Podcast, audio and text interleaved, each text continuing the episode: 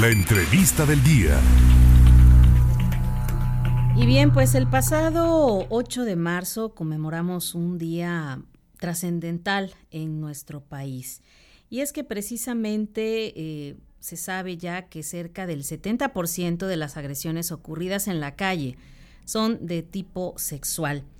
Es un hecho eh, que ninguna mujer en Veracruz se siente segura en los espacios públicos y el transporte. Esto es una de las declaraciones que eh, se comentaron incluso o se eh, compartieron eh, con la diputada Anilú Ingram Ballines. Pero en esta ocasión me da mucho gusto saludar y agradecer estos minutos de entrevista a una experta en los derechos humanos, conocedora de este tema y directora del Centro de Estudios para la Igualdad de Género y Derechos Humanos del Congreso del Estado de Veracruz, Marta Mendoza París. ¿Cómo está Marta? Qué gusto saludarle. Muy buenas tardes. Hola Claudia, muy buenas tardes. Mira, solo hacer la precisión que no ya no soy la directora del Centro de Estudios para la Igualdad de Género del Congreso. Esta tarea ya tiene algún tiempo que la dejé. Estaba yo en la legislatura pasada como secretaria técnica de la, de la Agenda 2030 de la Comisión Especial. Pero bueno, eh, con todo gusto. Al contrario, le agradezco mucho esta, esta aclaración. Y bueno, Marta, eh, hay una iniciativa de reforma de la ley en la materia y el Código Penal para que los acosadores eh, callejeros sepan que pueden ser privados de su libertad hasta cuatro años y empiecen a respetarnos. El marco jurídico que corresponde a este tema, eh, esta reunión que se tuvo con la diputada Nilu Ingram, eh, pues tendría muchísimo de qué hablar en esta ocasión. Y creo que lo primero sería que usted nos pudiera explicar cómo se define el acoso callejero. Mira, eh, de, esa es una iniciativa que efectivamente está proponiendo la diputada Nilu Ingram, que me parece muy pertinente, sobre todo para precisar y ampliar más que nada la, el concepto de violencia comunitaria en la ley de acceso de las mujeres a una vida libre de violencia. Porque el concepto de violencia comunitaria pues sí refiere que toda agresión física, verbal que puedan sufrir las mujeres en, en, la comunidad, pero desde luego que sería fundamental y además que ya desde el Congreso de la Unión, desde el 2017, se mandó una recomendación a todos los congresos locales y a los estados para que no solamente formulen políticas públicas, sino además eh, armonicen el marco legislativo en relación con la violencia. Entonces, bueno, pues por la idea es en la ley ampliar el concepto de violencia comunitaria para incluir el acoso callejero, como todas aquellas, no, no de manera muy no te lo voy a decir, digo porque no lo tengo en este momento, sí. pero sí, eh, pues incluir todas aquellas manifestaciones como manoseos, tocamientos, eh, inclusive acoso, el, la cuestión de amedrentamiento que puedan sufrir las mujeres en los espacios públicos, que esa es una tarea que hay que también precisar que se entiende por espacio público y, eh, y, y, bueno, pues todos los tipos de agresiones que las mujeres puedan sufrir ahí y en el transporte público, que, que me parece, como bien lo dices, ya en la en la ENDIRE del 2016, que son los últimos datos con los que se cuentan, se tiene muy claro, como bien lo decías, casi siete mujeres viven este tipo de violencia en el espacio público.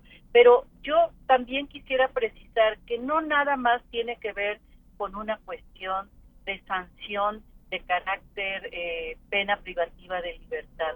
Eso, desde luego, ayuda a desinhibir, a desalentar de alguna manera este tipo de agresiones. A mí me parece que el Estado, o sea, desde los tres poderes del Estado, tiene que haber una atención integral a este tipo de violencia.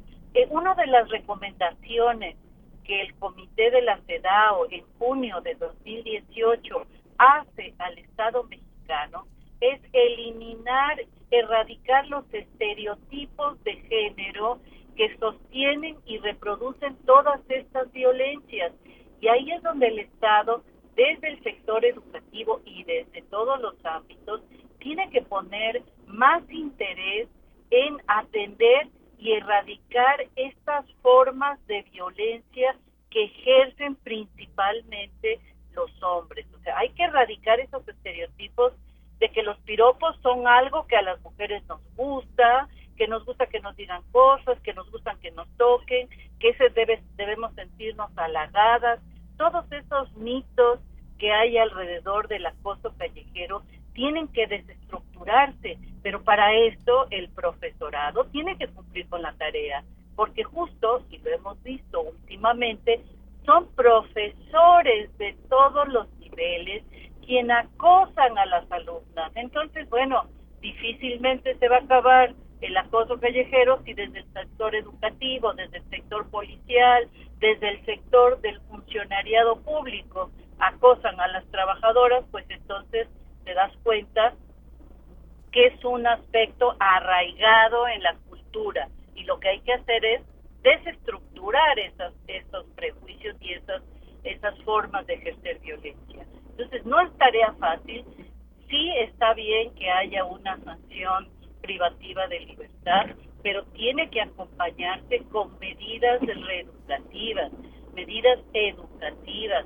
eh, compromisos del secretario, digamos, de la primera estructura de gobierno, de, de no tolerar la violencia y el acoso en todos los ámbitos. Entonces es un proceso complejo, pero que el Estado tiene la obligación, porque así está estipulado en el artículo primero de la Constitución, de erradicar todas aquellas acciones que implican violencia hacia las. Maestra, entonces esto se fundamenta a partir de las múltiples em, denuncias que se han generado en este aspecto.